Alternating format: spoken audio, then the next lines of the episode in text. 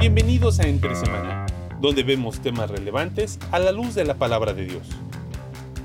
La sola mención del tema de la elección genera controversia y polémica. Iglesias se han dividido y muchas veces las diversas posturas sobre este tema suelen ser absolutistas.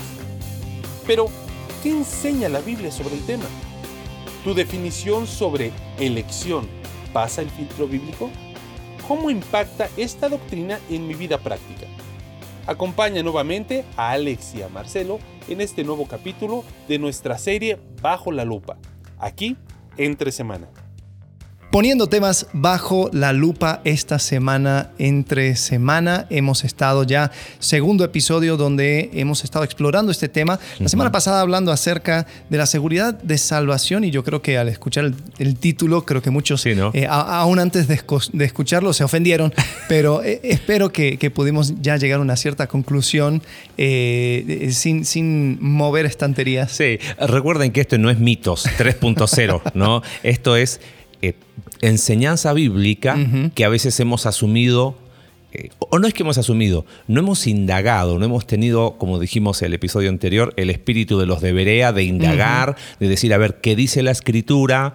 De, qué entendemos por, cómo definimos el concepto de seguridad y salvación y cómo eso tiene implicancias prácticas eh, en la vida de cada uno de nosotros. Correcto. Sí, y yo creo que es importante porque muchas veces ni siquiera nos damos cuenta de las tradiciones que vamos arrastrando. Eh, es muy fácil mirar a tradiciones de otras denominaciones, de otras religiones. Es decir, ves, ellos están siendo influenciados por un montón de, tradiciones que van llevando, eh, pero nosotros sí somos bíblicos. Y es bueno que cada uno aspire a eso eso, eh, es correcto, pero para ser bíblico uno tiene que acudir a la Biblia. Exactamente, somos bíblicos tradicionalistas. No, no, eso no, sirve, no, no, no embona. Ojo, no está mal la tradición, la buena tradición, pero, pero es, un peligro eh, terminar asumiendo cosas porque siempre fueron así, ¿no? Sí, y una de las cosas que eh, siempre da para pláticas, tardes, que no llevan a nada, eh, entre personas eh, apasionadas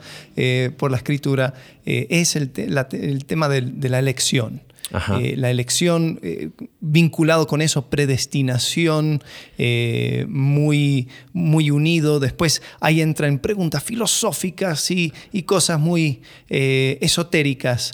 Pero queremos ver este tema de elección a la luz de la palabra. Vamos a ponerlo bajo la lupa y vamos a decir, ¿qué dice la escritura? Porque siempre cuando yo, disfruto esas discusiones y todo lo demás, o sea, a mí, me gusta pelear, creo que es mi, herencia de Argentina, pero em, yo entiendo que muchas veces te va saliendo de la escritura cuando, hablas de este tema. Eh, empiezas a hablar de metáforas, empiezas a hablar de, bueno, pero imaginemos como si el universo fuera una casa. Bueno, pero el universo no es una casa. Eh, imaginemos si el ser humano, y, es como que, espera. Lo que sabemos acerca de Dios y sus misterios, uno se revela, lo que dice Romano, se revela en su creación, pero también se, se revela más específicamente en su palabra. Totalmente. Entonces, si vamos a ver este tema tan grande y abarcador, eh, vamos a comenzar por medio de la escritura. Sí, y es interesante, cuento una anécdota rápido, estaba en, un, país eh, un verano y, se me acercó un muchacho ahí de los que estaba bajo mi, responsabilidad, me dice, profesor, eh, ¿incondicional o condicional? Y yo le dije, ¿qué, qué cosa? O sea, no se presentó, hola, ¿cómo estás? Fue lo primero que me preguntó, ¿y usted elección condicional o incondicional? Ah, caramba. Entonces dije, ok, me parece que tenemos que hablar, porque ese es, primero es un error histórico. un café. Claro, tomarnos un buen café, una buena taza de té, así revelo que estaba en Chile. y, pero, pero me llamó la atención cómo ya muchas personas cuando hablamos de este tema ya vienen con, con lentes, vienen con preconceptos. y, y por otro lado, hay, toda una situación cuando se hace teología que, como tú dijiste muy bien, tenemos que ir a la escritura. La escritura nos provee, eh, si podemos hacer una analogía, ladrillos, ¿ok? Claro. Hay textos.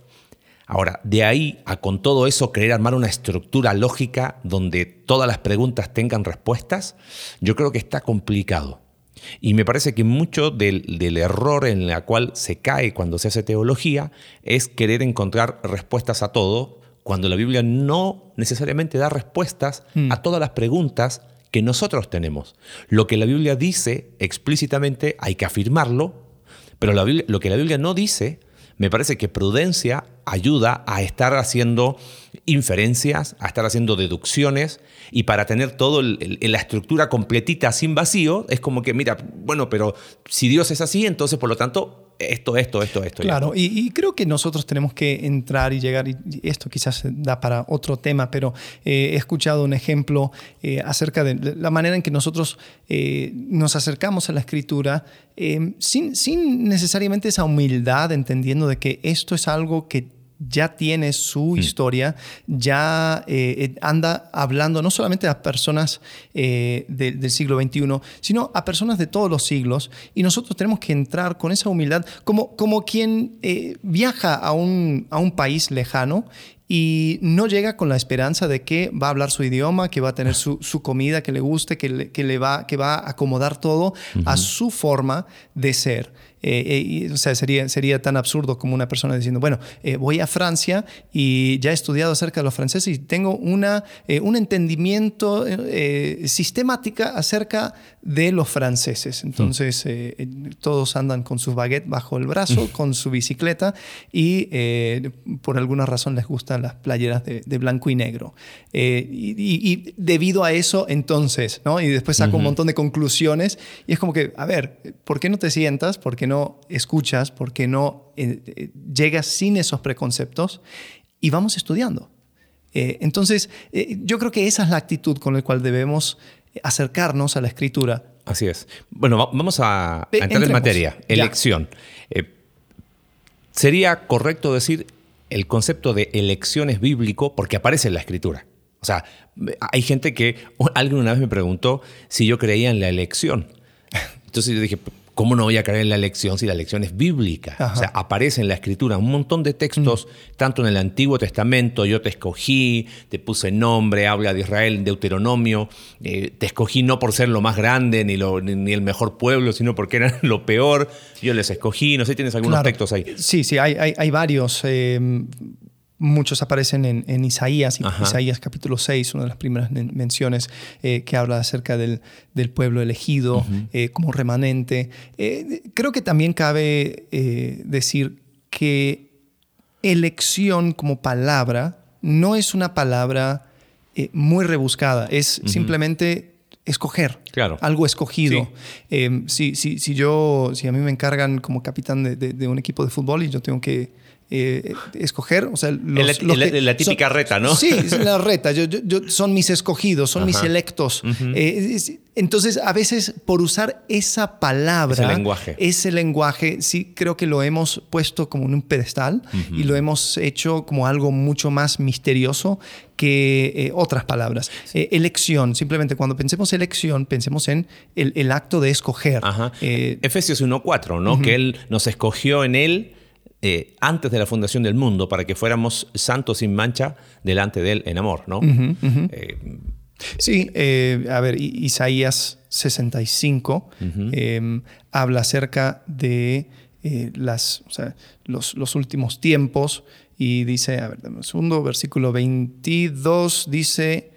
Eh, ya no construirán casas ni plantarán viñas, porque los días de mi pueblo serán como los de un árbol. Mis escogidos disfrutarán de las obras de sus manos. Ahora, esto, eh, si, si poesía hebrea, eh, no sé si hemos hablado acerca de esto en el podcast o si fue en la escuela bíblica, no, no riman en, en en sonidos, sino que riman en conceptos. Dice, los días de mi pueblo serán como los de un árbol, mis escogidos disfrutarán de las obras de sus manos.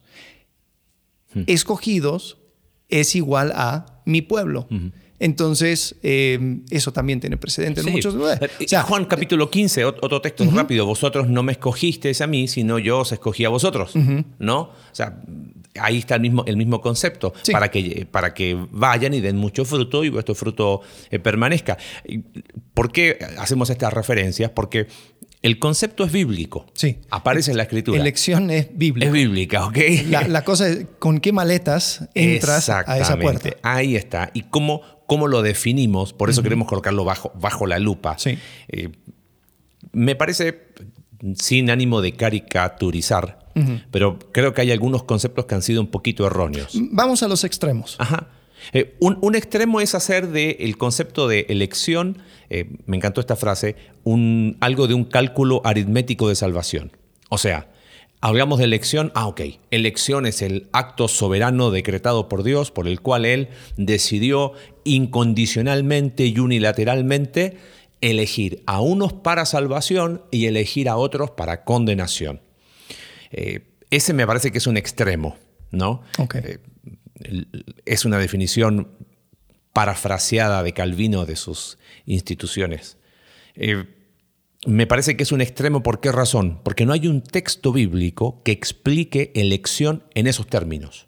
O sea, no hay un texto que diga, mira, eh, sí, eh, a este elijo, a este no elijo.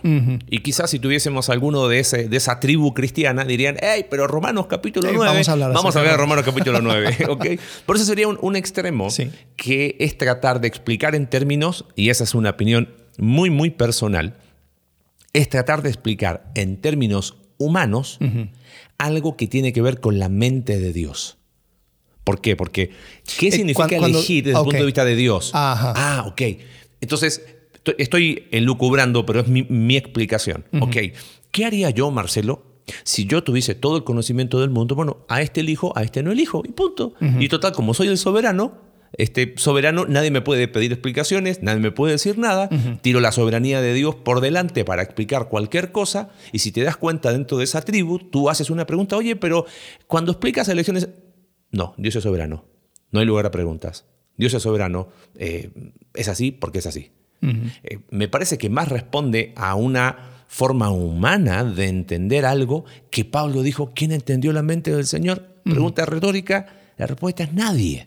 Sí, y en realidad no creo que va tanto al concepto de elección, como aparece en la Biblia, sino con más un, un un tema filosófico acerca de eh, nosotros somos seres humanos que pueden escoger, nuestra habilidad de escoger una cosa u otra eh, tiene algún impacto en el universo eh, o todo ya fue predeterminado. Pero la verdad, o sea, cientos de años antes de Cristo han, estado teniendo esta, No este pretendemos en este, en este humilde espacio tratar de acabar un debate que, no ha terminado.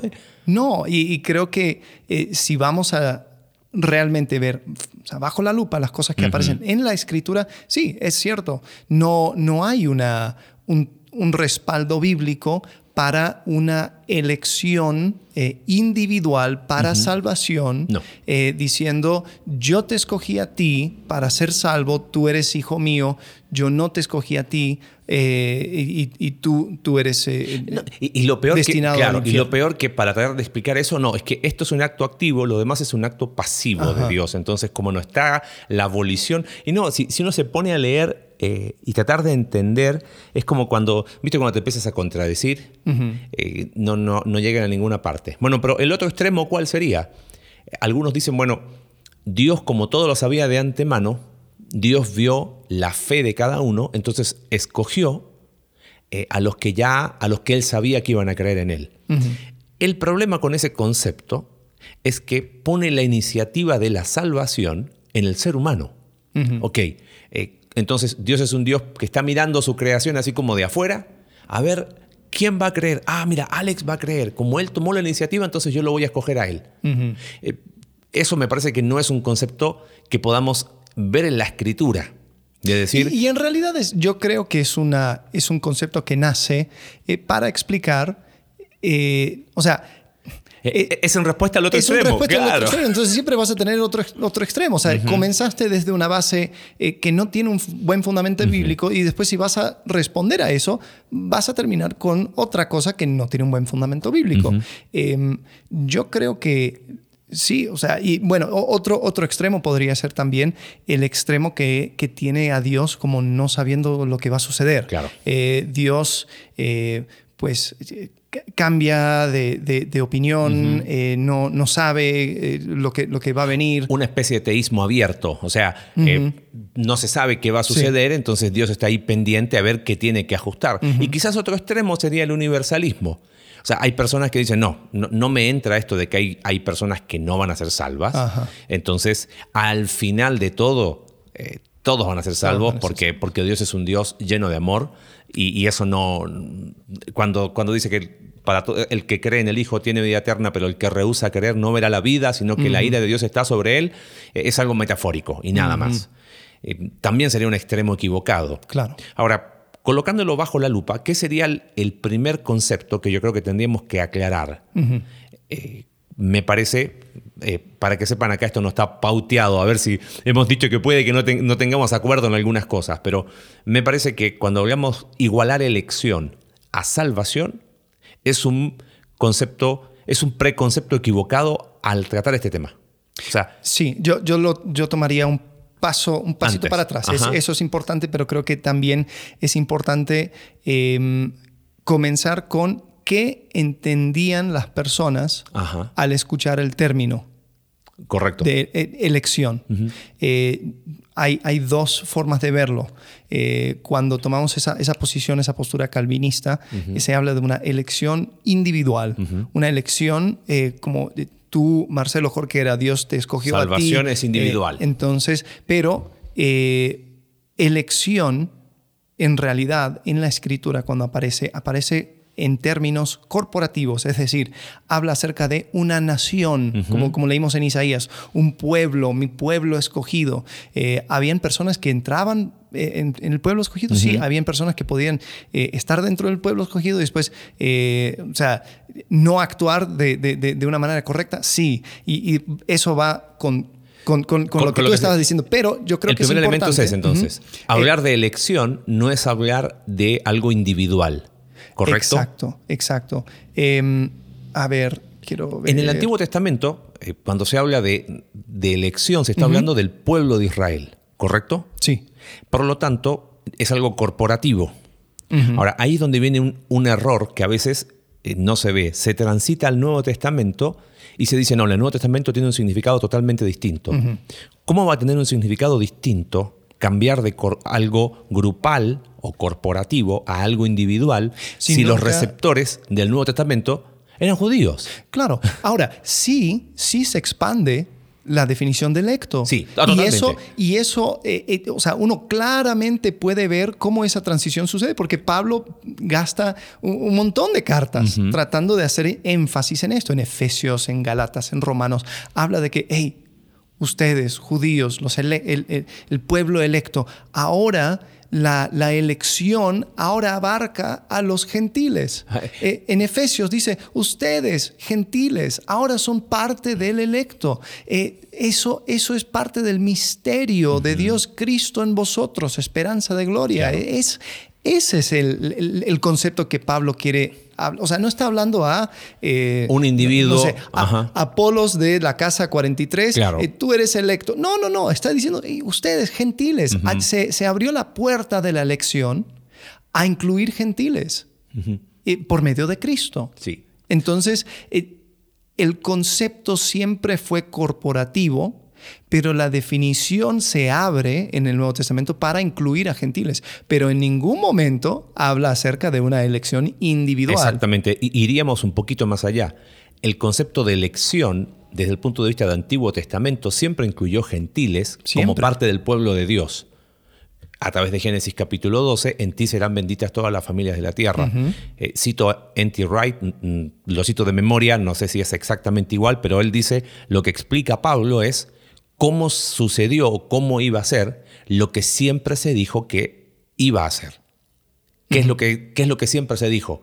Que en ti serán benditas todas las familias de la tierra. Pero ¿cómo? Si hay una nación que ha sido elegida con un propósito, Israel. Bueno, Cristo explica eso, dice, es que en Cristo, dice Pablo, hay una nueva humanidad y ahora en Cristo, tanto judíos como gentiles son parte de esta nueva humanidad y es tan interesante que aquí ya no hay ni judío, ni gentil, ni esclavo, ni libre, ni hombre y mujer, Gálatas capítulo 3, sino hijos de Dios como parte de esa, de esa de ser parte del pueblo de Dios. Entonces, desde ese punto de vista, elección va muy de la mano con el concepto de quién es el pueblo de Dios.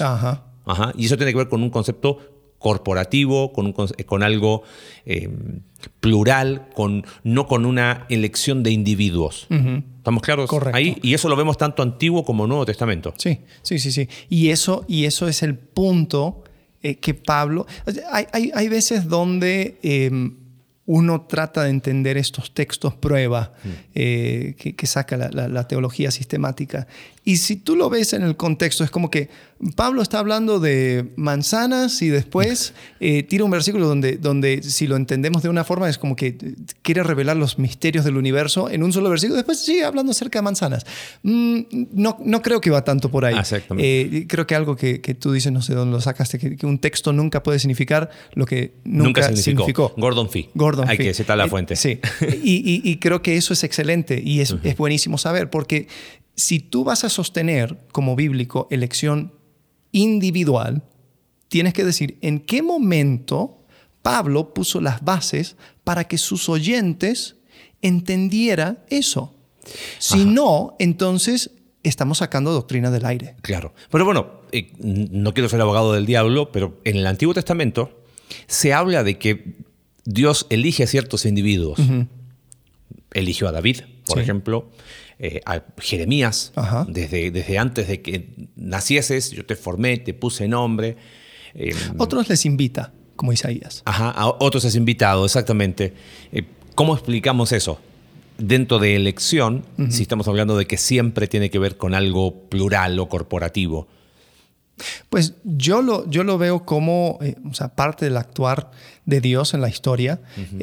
No, o sea, Dios, Dios tiene su forma de, de- de obrar y eso no significa que Él, o sea, Proverbios dice que Él tiene el corazón de los reyes en sus manos. O sea, él, él puede hacer lo que quiere. O sea, a, a- a veces el, el hablar de este tema de elección hace que uno eh, se sienta como... eh, antisoberano, Ajá. ¿no? O sea, como que, ah, tú, entonces no crees en la soberanía de Dios. No, no, no, para nada. Dios puede hacer lo que Él quiere. Y si Él eh, quiso escoger a Jeremías para hacer su obra, eh, si quiso escoger a David para hacer su obra, bien, Ahí excelente.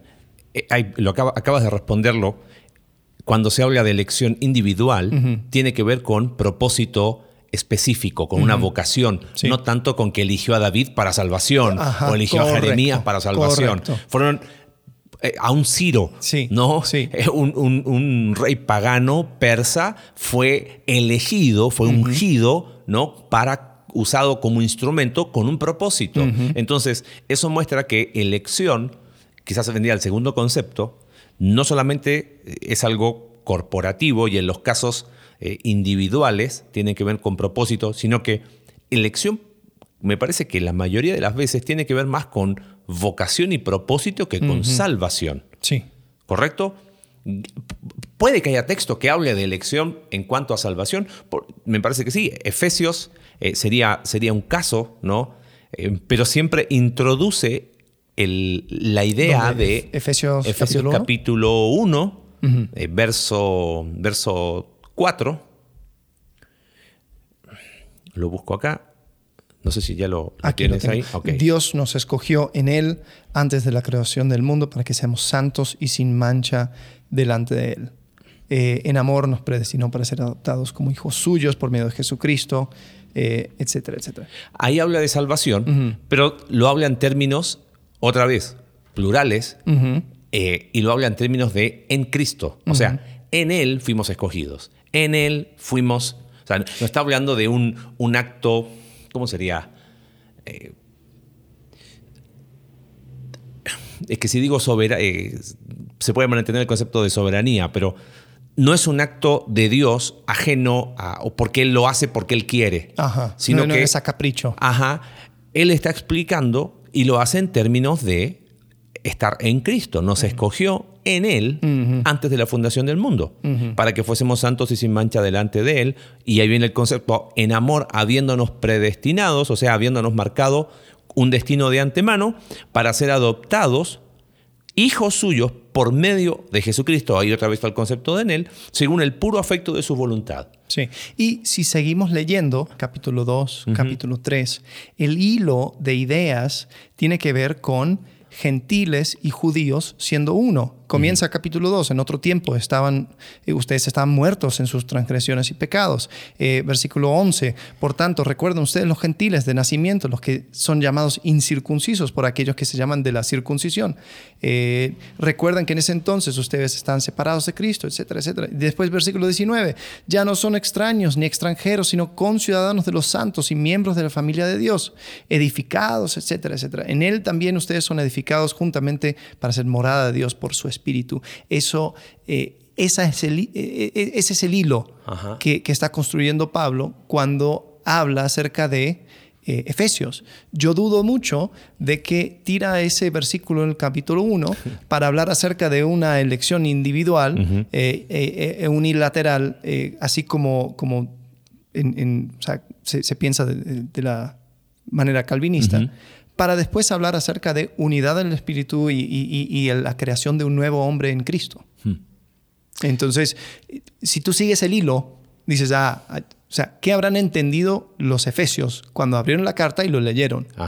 Y, te das cuenta que en la mayoría de las cartas siempre hay una mezcla, a veces en proporción más a un lado o en otro, de judíos y gentiles. Claro. ¿Por qué? Porque tiene que ver, en este caso, ahí es donde se van se van combinando los temas de elección, pueblo de Dios. ¿Quién, quién es el pueblo de Dios? Bueno, son los, los elegidos por Dios, pero ¿quiénes son los elegidos? Sí. Y, todo, y empieza a desarrollar ese tema. Claro, bueno, tú dijiste algo, o sea, que, elección y salvación no son equivalentes. Eh, ¿Cómo puede ser? Si, si, si, soy elegido, soy salvo. Porque vamos, al, vamos uno atrás. Si yo igualo elección a salvación, tengo un problema. Porque en el Antiguo Testamento se habla de que Dios eligió al pueblo de Israel, pero no todos los judíos fueron salvos. Entonces ahí es donde, ah, bueno, pero elección en el Antiguo Testamento es distinto al Nuevo. Entonces empezamos a hacer cambios para que nuestro sistema ajuste. ¿Israel fue el pueblo elegido por Dios? Sí. ¿Fueron todos ellos salvos? Te doy algunos textos. Judas capítulo bueno, el único capítulo, versículo 5. Aunque ustedes ya saben muy bien todo esto, quiero recordarles que el Señor, después de liberar de la tierra de Egipto a su pueblo, destruyó a los que no creían.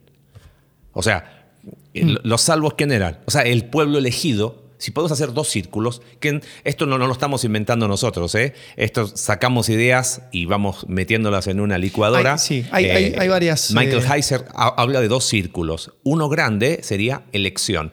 ¿Quién, fue el pueblo elegido para, con un propósito, ser luz a las naciones? El pueblo de Israel. Y hay un círculo más pequeño dentro de ese círculo que serían los salvos. ¿Quiénes eran los salvos dentro de Israel?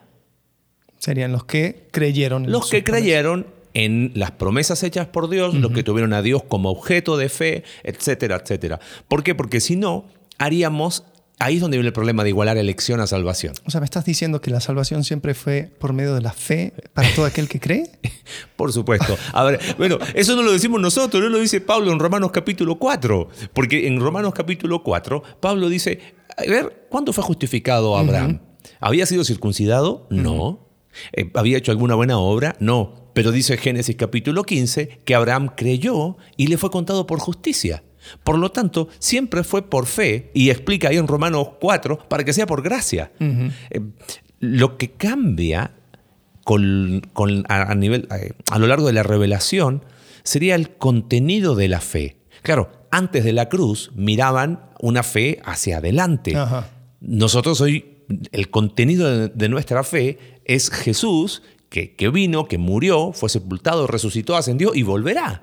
Entonces, pero, pero siempre es por gracia, por medio de la fe. Otros textos, Primera de Corintios capítulo 10, no quiero que desconozcan, hermanos, que nuestros antepasados estuvieron todos, mira el énfasis, bajo la nube. Todos atravesaron el mar. Todos ellos fueron bautizados en la nube y en el mar para unirse a Moisés. Todos también comieron el mismo alimento espiritual y tomaron la misma bebida espiritual por bebían de la roca espiritual que les acompañaba. Sin embargo, la mayoría de ellos no agradaron a Dios y sus cuerpos quedaron tendidos en el desierto. Un texto más, Hebreos capítulo 3, eh, lo estoy, acá está, Hebreos capítulo 3, cuando dice eh, el autor de, de Hebreos, ahora bien, ¿quiénes fueron los que oyeron y se rebelaron hablando en el desierto? ¿No fueron acaso todos los que salieron de Egipto guiados por Moisés?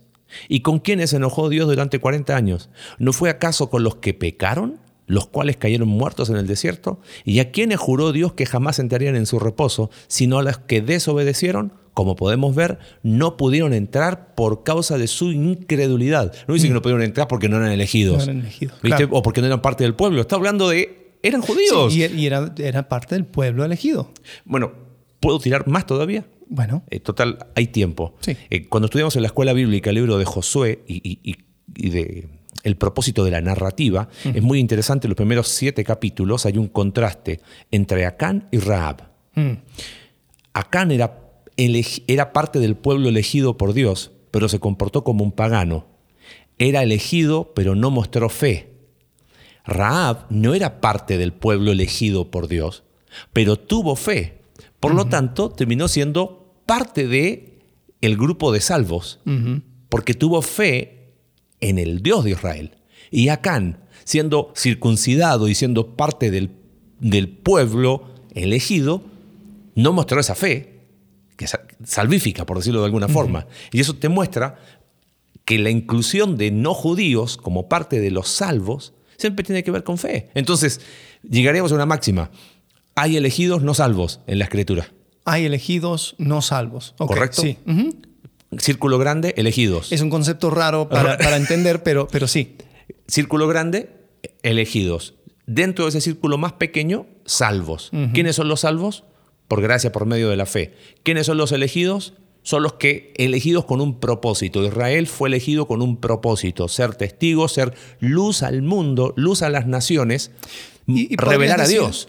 eh, la elección es, eh, es el acto bajo el cual yo te llamo para un propósito y la salvación es cuando tú tienes la fe para llevarlo a su cumplimiento. Eh, Sí. si, si se podría Sí. decir. Entonces, eh, bueno, o sea, ah, ¿dónde está ese, ese versículo que dice em, que muchos son llamados? o sea, muchas personas eh, van, a, van a ser parte de ese círculo mayor.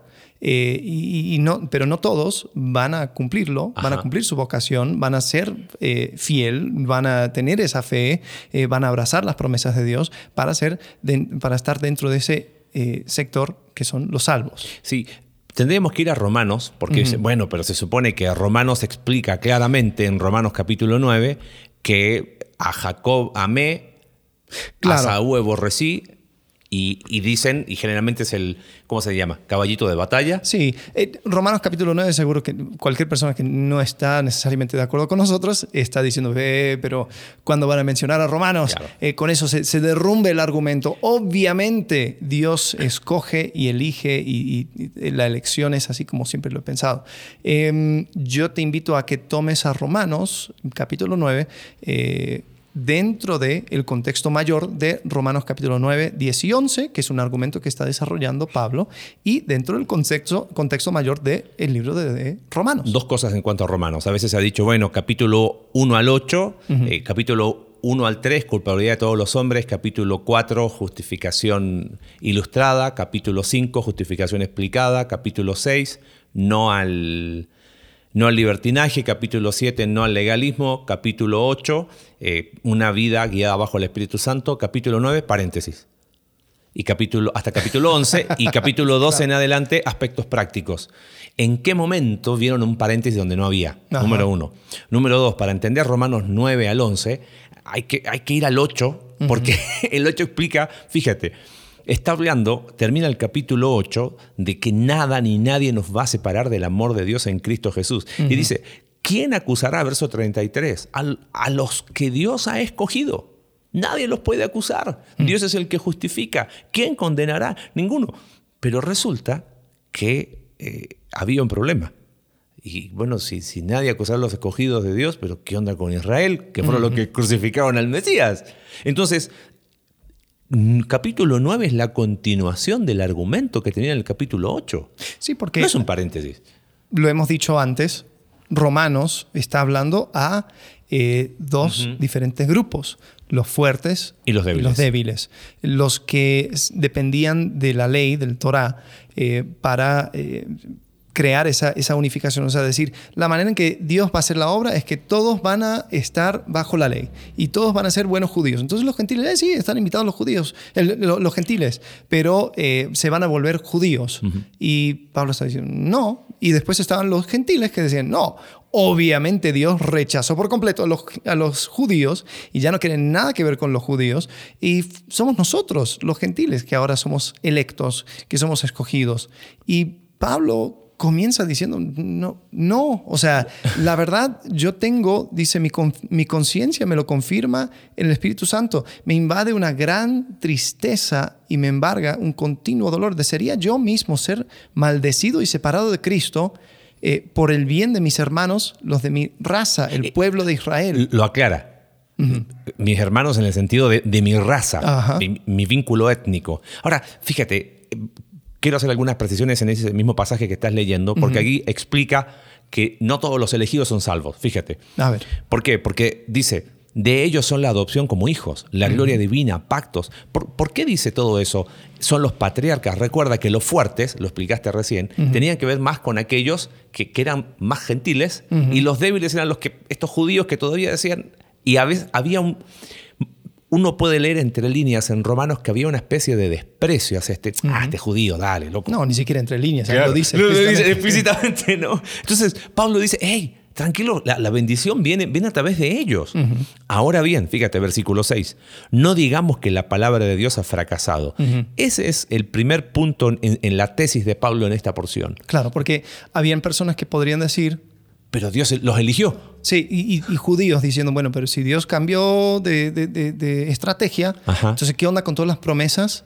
que hizo a Israel. Si tú lees Isaías, eh, llegará un día que Jerusalén, que todas las naciones llegarán. Es como que, no, la palabra de Dios fracasó. Ya, ahora cambió de, cambió de táctica. Bueno, y podemos hacer un paréntesis a lo, a lo, Pablo que se va por las ramas y volvemos en un rato. Ahí es donde vienen problemas con ciertos sistemas teológicos que son o excesivamente continuistas o que son de reemplazo. ¿No? Eh, Israel reemplaza a la iglesia entonces diría que, la palabra de Dios fracasó, o que son eh, con tijeras en la escritura. Ah, no, es que mira, eh, Israel fue puesto a un lado, ahora tiene, hay un paréntesis que se llama iglesia, eh, cierra el paréntesis, y que, no aparece en ninguna parte de la escritura que la iglesia sea un paréntesis, y después volvemos con Israel. ninguno de los extremos es correcto. Más bien hay que siempre distinguir cuánta continuidad y cuánta discontinuidad hay según lo que el texto nos dice. Entonces dice Pablo, lo que sucede es que no todos los que descienden de Israel son Israel. ¿Pero cómo? Hmm. ¿Cómo? Ahí te aclara muy bien, no todos los que descienden de Israel étnico son Israel en el sentido de salvación. Tampoco por ser descendientes de Abraham son todos hijos suyos. Ahí otra vez hay una distinción étnica y distinción espiritual. Al contrario, dice, tu descendencia se establecerá por medio de Isaac. ¿Y quién era Isaac? El hijo de la promesa. En otras palabras, verso 8, los hijos de Dios no son los descendientes naturales. ¿Ves? El pueblo de Dios, salvación, no son los descendientes naturales, más bien se considera descendencia de Abraham a los hijos de la promesa. O sea, lo que está estableciendo Pablo es decir, mira, el tema de elección, ustedes lo tienen que ver eh, desde otros, otros ojos, porque siempre la elección ha tenido que ver con promesa. Ajá. Y vocación, con vocación, con propósito. Sí. Porque ningún judío diría, Ismael es parte de los electos. Entonces, ¿pero por qué? Si es simiente de Abraham.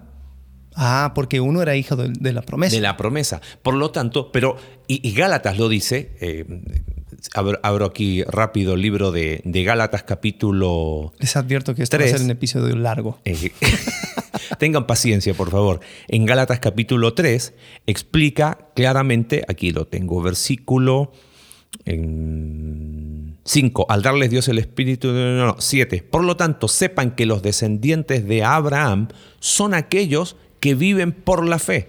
En efecto, la Escritura, habiendo previsto que Dios justificaría por la fe a las naciones, a las etnias, anunció de antemano el Evangelio a Abraham. Por medio de ti serán bendecidas todas las naciones. Así que los que viven por la fe son bendecidos juntos con Abraham, el hombre de fe. O sea, ¿quiénes son los hijos de Abraham?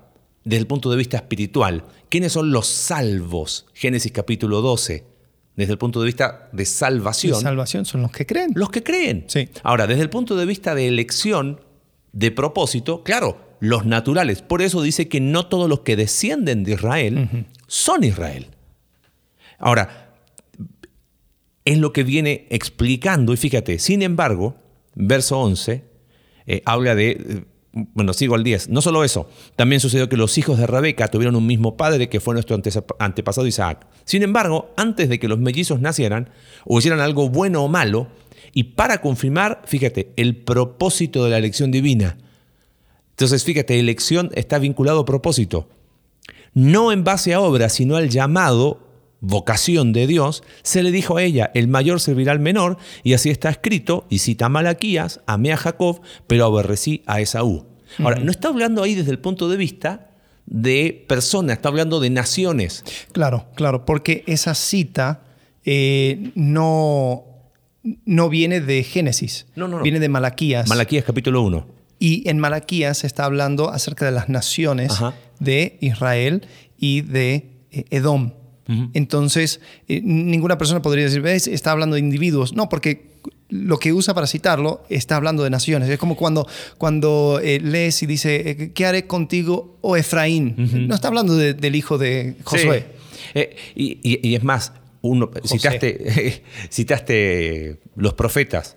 Los profetas confirman el punto, porque muchas, muchos de los mensajes proféticos son, te pedí yo estos sacrificios, estoy cansado de tus holocaustos, ¿cómo si somos el pueblo elegido? Hey, si tú no crees en el mensaje, si tú no crees en Dios, si no hay fe, Habacuc lo revela. El justo va a vivir por qué? ¿Por la elección? No, va a vivir por la fe.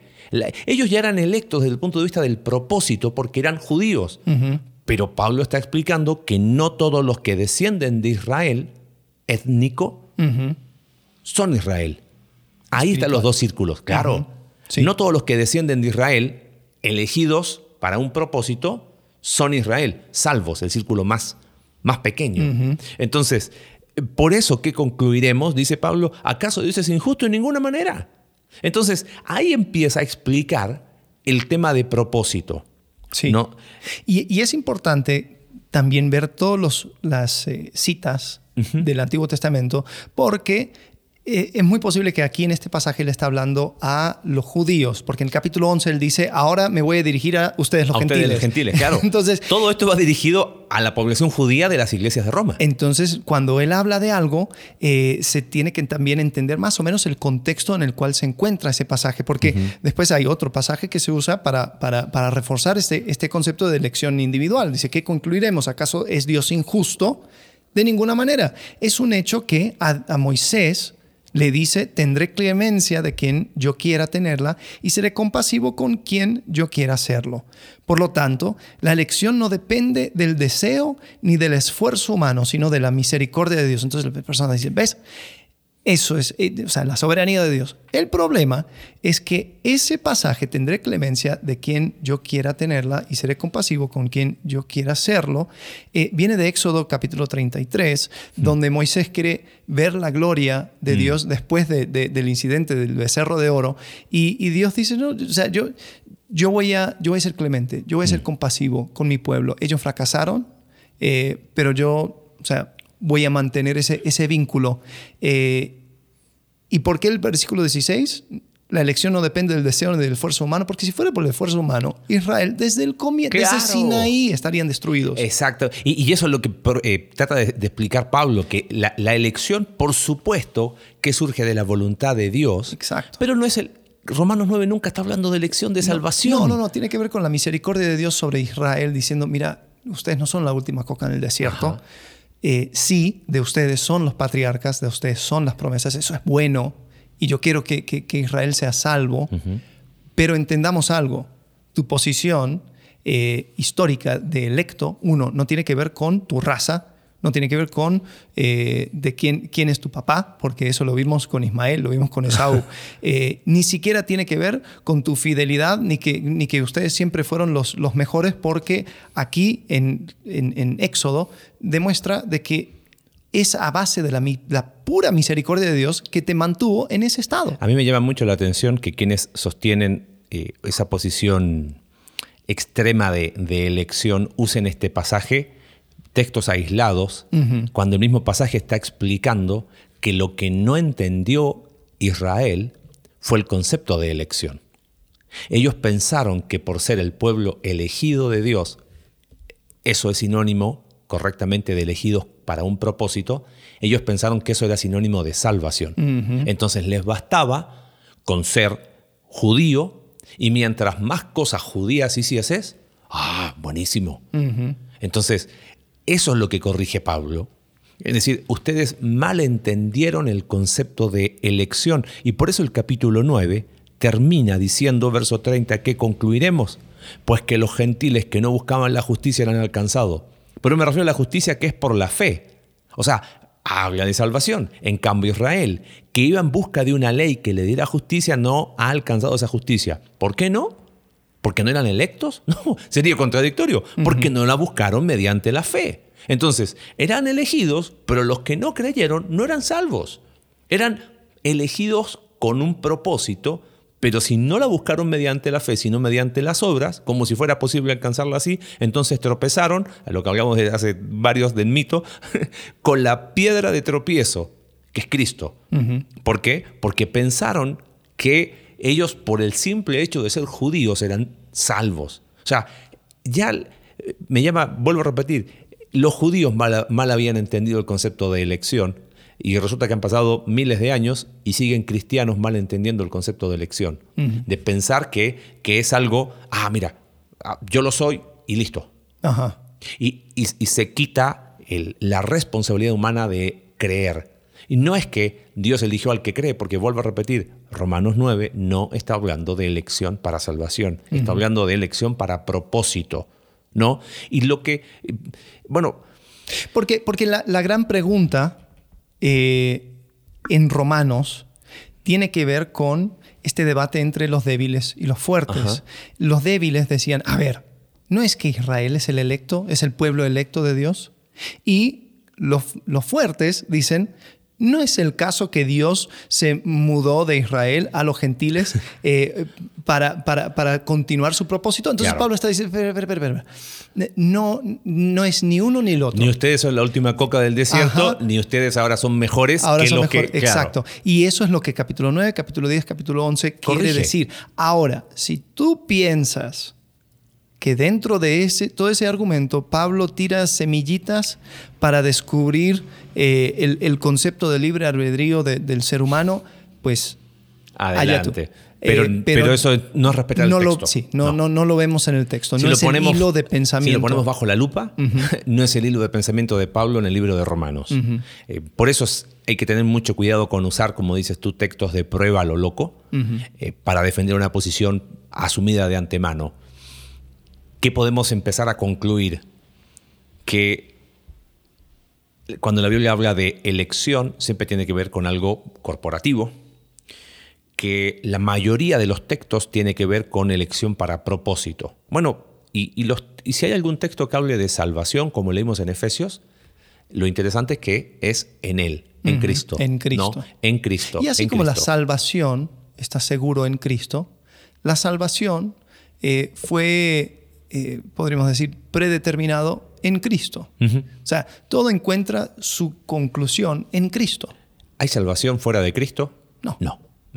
Entonces, la salvación es segura porque estamos en Cristo. Él, él nos da, bueno, lo que hablamos en el episodio anterior.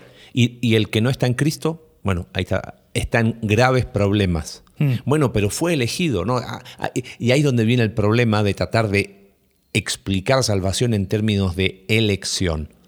Eh, hay algo que, quizás, siendo prácticos, eh, hay personas que se quieren meter a la mente de Dios para explicar qué es lo que hace Dios.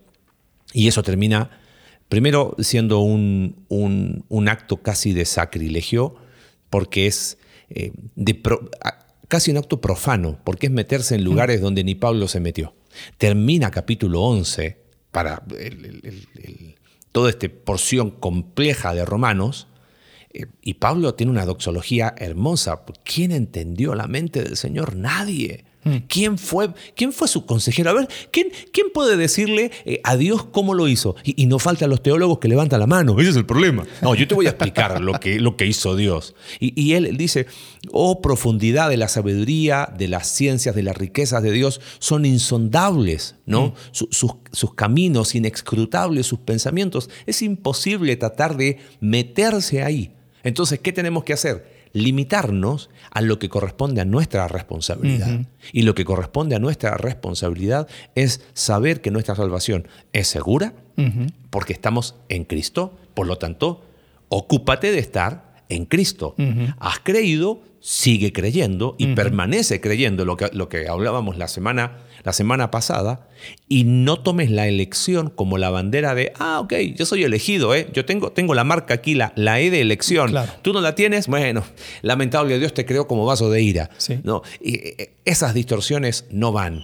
Eh, a mí me llama la atención, eh, no, lo, no lo quiero generalizar, pero sí es bastante frecuente cierto halo de soberbia eh, espiritual, que, decía eh, don Miguel de Unamuno que es, es, la más detestable, ¿no? De todas las soberbias, la soberbia espiritual es la más detestable de creer que somos los elegidos de Dios. Mm. Eh, mi pregunta siempre es, ¿y cómo lo sabes? y no hay respuesta a eso. La salvación es segura, por supuesto. Dios sabe, Él sabe, Él es omnisciente. En ese sentido, no, nada escapa a lo que Él sepa. De ahí a tratar de explicarlo en términos humanos, no. Sí, y, es, hablar acerca de esas cosas profundas, ¿no? Acerca de, la manera en que Dios opera el universo. Yo creo que tenemos que entrar con la humildad de Job delante de Dios. O sea, porque eh, Dios eh, le corrige a Job en cuanto a estas cosas y pasa varios capítulos en el libro de Job diciendo, a ver, a ver, eh, no te me subas a donde yo estoy para reclamarme y decir cómo, cómo debo hacer las cosas. Eh, y, ahí es donde, donde podemos decir, ok, pero lo que Dios sí ha revelado, sí podemos entender y buscar y escudriñar. Y creo que eh, lo que tú dices, ¿no? O sea, la, lo que implica de manera práctica, eh, yo creo que una cosa también que implica esta, es, esta manera de ver la elección eh, lo dice Pablo en, Romanos capítulo 10, ya que las puertas de la elección se abrieron de par en par, ya que el, llamado eh, para, para, llevar adelante el propósito de Dios que comenzó desde Génesis, ahora está al alcance de tanto judío como gentil, bueno, Romanos 10, 11, eh, todo el que confía, el confíe en Él, no será jamás defraudado. No hay diferencia entre judíos y gentiles, pues el mismo Señor es Señor de todos y bendice abundantemente a cuanto lo invocan, porque hmm. todo el que invoque el nombre del Señor será salvo. Ahora bien, ¿cómo invocarán a aquel que no han creído? ¿Y cómo creerán en aquel de quien no han oído? ¿Y, si, y cómo oirán si no hay quien les predique? ¿Y ¿quién predicará sin ser enviado? Así está escrito. Qué hermoso es recibir el mensajero que trae buenas nuevas. Y, ahí eh, lo que está diciendo es, ya que hmm. el propósito de Dios incluye ahora a los gentiles, pues vamos a esparcir este mensaje por todo el mundo. Sí, y, entonces, volviendo a los dos círculos, enfoquémonos más en el círculo pequeño de salvación para hablar y compartir la salvación a, todo, a toda persona que esté cerca nuestro. Y no un, diríamos así, un mal concepto de elección, lo que siempre va a frenar va a ser compartir el Evangelio. Eh, por eso Pablo creo que introduce este concepto acá. Vamos, ¿y cómo, y cómo, y cómo, cómo van a, cómo, quién va a predicar? Vamos a hacerlo. ¿Por qué? Porque la salvación está... La intención de salvación de parte de Dios el cual quiere que todos los hombres sean salvos y vengan al conocimiento de la verdad. La extensión de la salvación, porque de tal manera amó Dios al mundo. La aplicación para todo el que cree. ¿Qué vamos a hacer? Compartir el Evangelio. Porque dice, la fe viene por el oír y el oír el mensaje, que es la palabra de Dios. Entonces, ¿qué tenemos que hacer? Tenemos que predicar el Evangelio. Un concepto de elección mal entendido siempre va a frenar la evangelización. Siempre va a frenar el, bueno, pero al final, si Dios, y empezamos a hacer preguntas teóricas que no nos lleven a ninguna parte y paralizan el cuerpo de Cristo. Más bien enfoquémonos en el mensaje de salvación y decir, ok, ese mensaje es el que hay que compartir. y, ahí está el corazón de lo que es salvación. ¿no? Es el mensaje recibido que hay que compartir a otros. Claro, entonces si podríamos entender la elección, eh, como lo hemos explicado, sería como que, ok, tú, quien has creído en Jesucristo, ahora formas parte de la iglesia de Cristo, que es un conjunto de tanto gentil como judío, y ahora en Cristo la iglesia es el vehículo por el cual Dios lleva a cabo su propósito en este mundo. Así es. Eh, ¿Cómo llegaste a estar dentro de ese cuerpo creyendo en las promesas de Cristo y eh, eh, depositando tu confianza en Él? Y por medio de eso, tú estás seguro en Cristo. Adelante. y, eres electo en Cristo. Fíjate, primera, 2 Timoteo 1.9. Dios nos salvó y nos llamó a una vida santa, no por nuestras propias obras, sino por su propia determinación y gracia, y nos concedió ese favor, y ahora que ha venido, dice, lo ha revelado con la venida de nuestro Señor, quien destruyó la muerte y sacó a la luz la vida incorruptible mediante el Evangelio. Y de este Evangelio yo no me avergüenzo, y es la invitación a compartirlo. Mm. Entonces, hoy como hay algo, y con eso creo que sería ya momento de cerrar. hablaste de pueblo de Dios muchas veces. De alguna manera lo que hace el Nuevo Testamento no es decir que eh, este reemplaza a él. Ni la iglesia reemplaza a Israel, ni Israel reemplaza a la iglesia, ni, ni uno es paréntesis de otro. Lo que se redefine es quién es pueblo de Dios. Son los hijos de Abraham por medio de la fe. Si somos pueblo de Dios, entonces tenemos una vocación, lo que dijiste tú. Y esa vocación tiene que ver con nuestra elección. Hemos sido salvos con un propósito. Hemos hablado muchas veces en la iglesia de eso, que somos salvos con un propósito. Por lo tanto, elección lo que tiene que hacer es impulsarnos a la acción y no inmovilizarnos en, como dijiste tú, en preguntas que no nos van a llevar a ninguna parte. ¿Somos escogidos? Por supuesto. ¿Somos elegidos por Dios? Lógico, para un propósito. Ya que somos salvos, somos elegidos con un propósito. ¿Sería ahí una forma de resumirlo? Sí, yo creo que sí. O sea, eso es lo que encontramos en la escritura. Em, y eso, si ponemos la elección bajo la lupa, es lo que vamos a encontrar. Wow. Terminamos sudando. Esto estuvo muy intenso. Gracias por acompañarnos. Queremos seguir profundizando. Próximo tema, bajo la lupa. Bajo la lupa vamos a poner los dones. Uy. Bajo la lupa si elección nos hizo sudar, yo creo que dones espirituales va a estar interesante. Bueno, nos vemos próxima semana. Eh, sí, y eh, pausa, ah, paren la música. Em, si quieres seguir una conversación, yo sé que hay textos también que uno, jaja, pero no hablaste de este texto. Escríbenos en Twitter, eh, nos encantaría también seguir eh, esta conversación. Estamos como entre semana CB y, y, sí, con, con, mucho gusto podemos seguir hablando de este tema. La idea es tener eh, todos los recursos a la mano para poder seguir profundizando estos temas a la luz de la palabra de Dios. Tenemos este formato que sí nos permite quizás dar el puntapié, pero si quieres seguir el tema, quiere seguir hablando, pues ahí vamos a estar para escuchar y responder. Aquí estamos. Gracias. Adiós. Gracias por acompañarnos en un capítulo más de Entre Semana. Recuerda que puedes seguirnos a través de nuestra página web Iglesia Conexión Vertical Diagonal Entre Semana, Spotify, Apple Podcast y Google Podcast. Hasta la próxima.